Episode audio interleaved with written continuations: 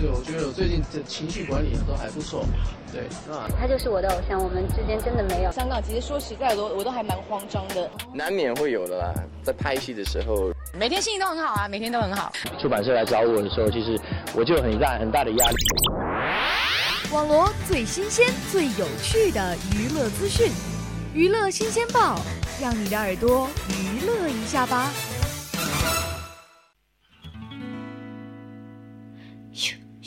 Shooting star，嘟嘟嘟嘟嘟嘟嘟。听众朋友们，下午好，欢迎收听本期的娱乐新鲜报，我是新芳。如果想收听更多的节目呢，欢迎在荔枝 FM 上订阅相思湖广播电台，同步收听。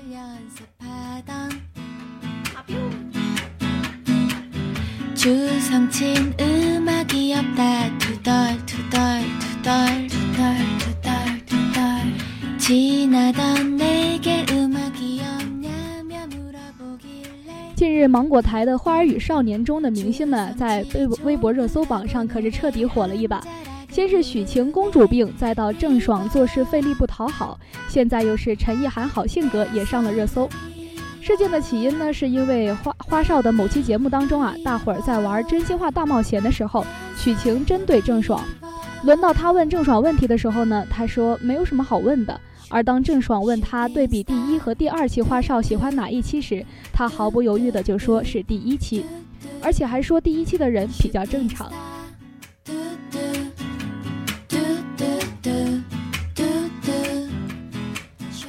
而网上呢，对许晴和郑爽矛盾的点燃呢，也有两种两种猜测，一是许晴和张翰是好朋友，那第二种说法呢，就认为第一种是不成立的。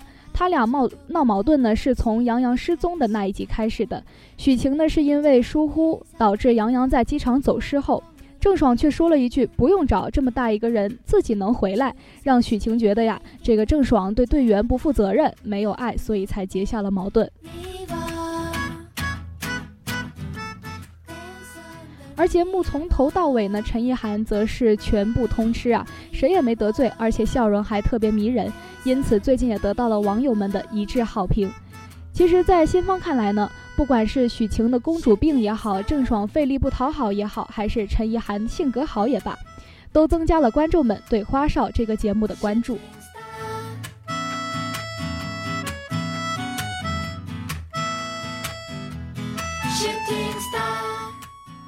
那么最近呢，同样是综艺节目，昨天在安徽卫视《超级演说家》决赛的这个录制现场啊，导师乐嘉因为录制节目时喝了不少白酒而突然大发酒疯，不仅拍桌子跺脚、满口爆粗，而且桌上的酒瓶子也是差点打翻在地。身为评委的金星说，当时自己都要吓尿了，所以直接离席，节目的录制呢也因此中断。而事后在接受记者采访时，金星毫不避讳地说：“乐嘉让他想到了李阳。”其实呢，演讲的不是传销，乐嘉自己设计了这么一环节，让经纪人带酒又带解药，那么完全是自我炒作，和节目无关。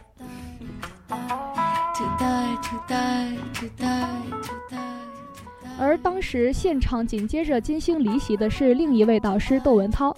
他边离席的时候呢，边直呼：“怎么能允许发酒疯的人在现场呢？”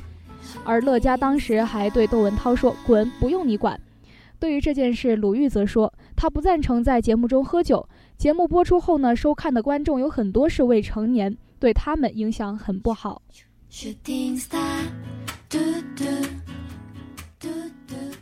听到这些，可能大家都很好奇啊，这么大型的一个节目，而且还是总决赛。导播也好，导师也好，或者是包括现场的工作人员和乐嘉本人以及他的经纪人，难道就不知道一个这样的举动就有失体面吗？这究竟是乐嘉的个人自我炒作呢，还是和节目安排别有用心？这些我们都并不能得知真相，只能感慨一下啊，这个娱乐圈的事儿啊，其真实的成分有多少，炒作的成分又有多少？大家还是别太当回事儿吧。真要关心，就去看看本期的总决赛吧。也许这就是栏目组们想要的结果。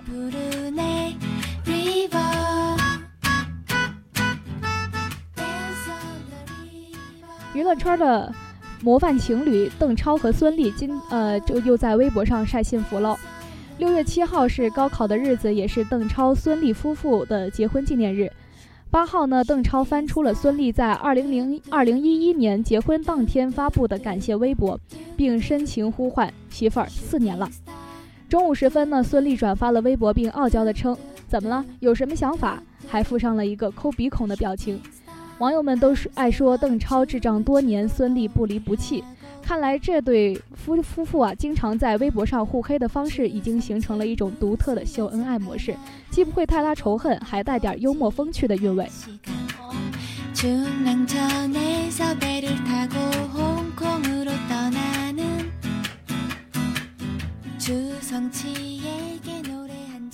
不管人们说娱乐圈多乱都好。新芳还是愿意相信啊，在真爱面前，所有的真真假假都无所谓，是正能量的，我们就尽量去点赞祝福吧。